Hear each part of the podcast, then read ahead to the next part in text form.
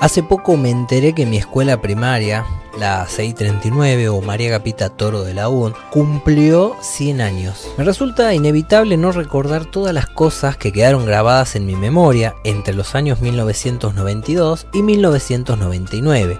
Lejos de recordar cosas lindas y dignas de contar ante una sociedad que espera lo mejor de cada uno, se me ocurre todas las maldades que hice o las que pude presenciar. Comencemos. En Jardín, año 1992, al parecer, mi problema tenía que ver con los días de fotografía. Por aquel tiempo, sin cámaras digitales ni celulares, no podía sacar fotos y verlas de inmediato en una pantalla. La cámara se disparaba capturando aquella imagen que verías meses posteriores y quizás años y no tendría vuelta atrás. El día de la foto principal y que era individual, me terminé volcando el mate cocido sobre el delantal azul a cuadrillé, todo por no quedarme quieto. Luego, a fin de año, nos sacaron una foto grupal, no sé por qué hacía caras horribles dirigidas a la cámara o sacaba la lengua mostraba los dientes. Quizás fue la influencia de Bobby Goma. Me parecía que era gracioso, debe haber sido gracioso los primeros tres años de mi vida, pero teniendo seis años, al parecer ya había perdido la gracia y además causaba enojos en todos. Cuestión que la foto grupal se vio teñida de una risa macabra y de la muestra de mis dientes que arruinaría la foto de todas esas caritas tiernas y contentas, símbolo del mito sobre la inocencia infantil. Solo recuerdo el enojo del aceño por los resultados de esa foto,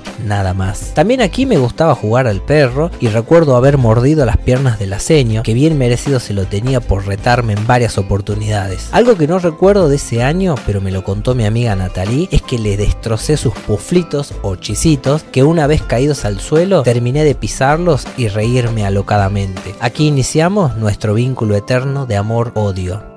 Primer grado, año 1993. No lo realicé en esta escuela, fui a la Capsel. Traicioné a la 639 en búsqueda de una educación diferente. La Capsel es una escuela que me regaló el método Montessori, sentándonos a todos en mesas redondas y el himno nacional de Charlie García que colocaban en casi todos los izados de banderas y actos escolares. Era una escuela innovadora y progresista que pretendía educar en libertad. Lo irónico era que funcionaba dentro de las instalaciones de la iglesia católica católica.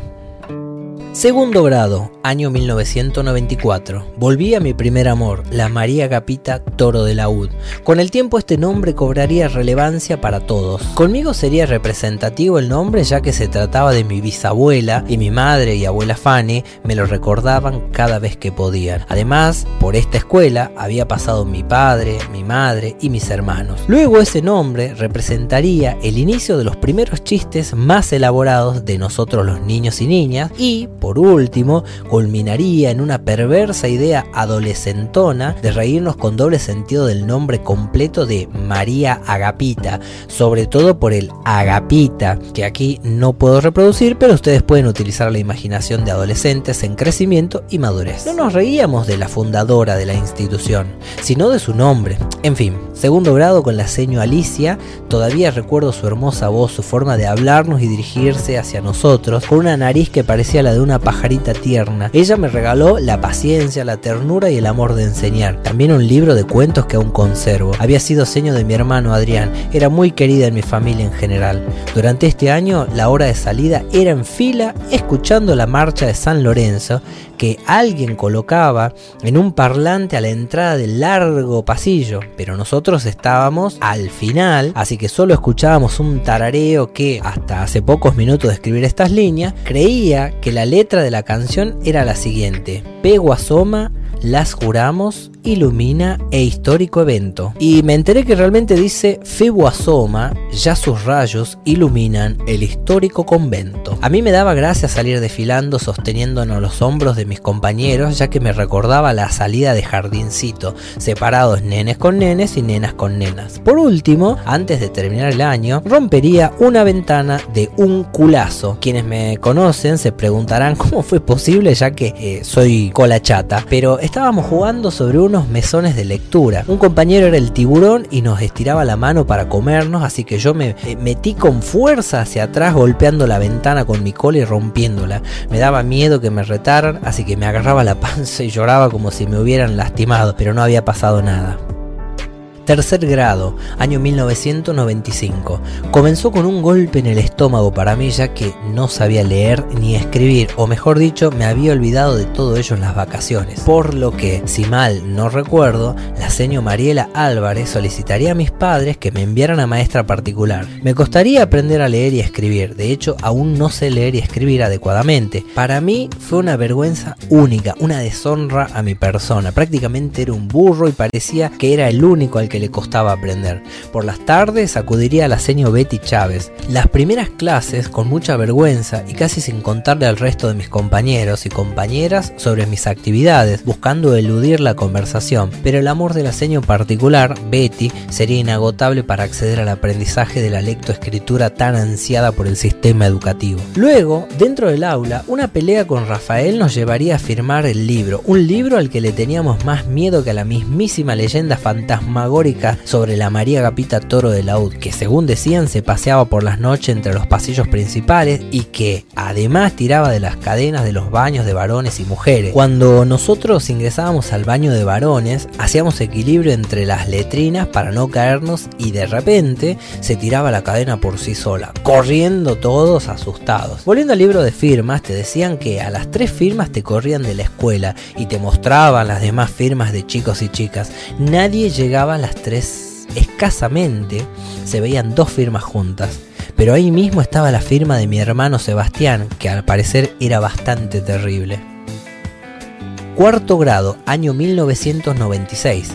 Ya estaba gordo, con pelo largo y corte medio honguito. Era un verdadero fenómeno parlanchín. Ocupaba el rol de chistoso del grado y también era el molesto del grado. Aquí recuerdo a la seño Leli, con quien me enfrentaría en variadas ocasiones a raíz de mi comportamiento.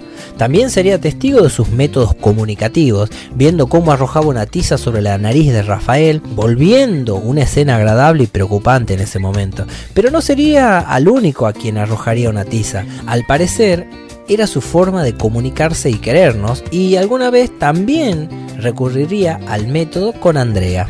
Hoy entiendo a la señora Leli en ciertas medidas. También recuerdo aquel día que nos fuimos a la quebrada de Capiasuti, al famoso palo caído y mi perro Tatín nos acompañó en el colectivo sentado como uno más de nosotros. La inolvidable feria de ciencia y nuestros experimentos con Seba Martín, Roberto Silva y Leo Santoro, quienes recurrimos a la biblioteca para solicitar un libro sobre experimentos que amablemente nos brindaría la señora Delia Cruz.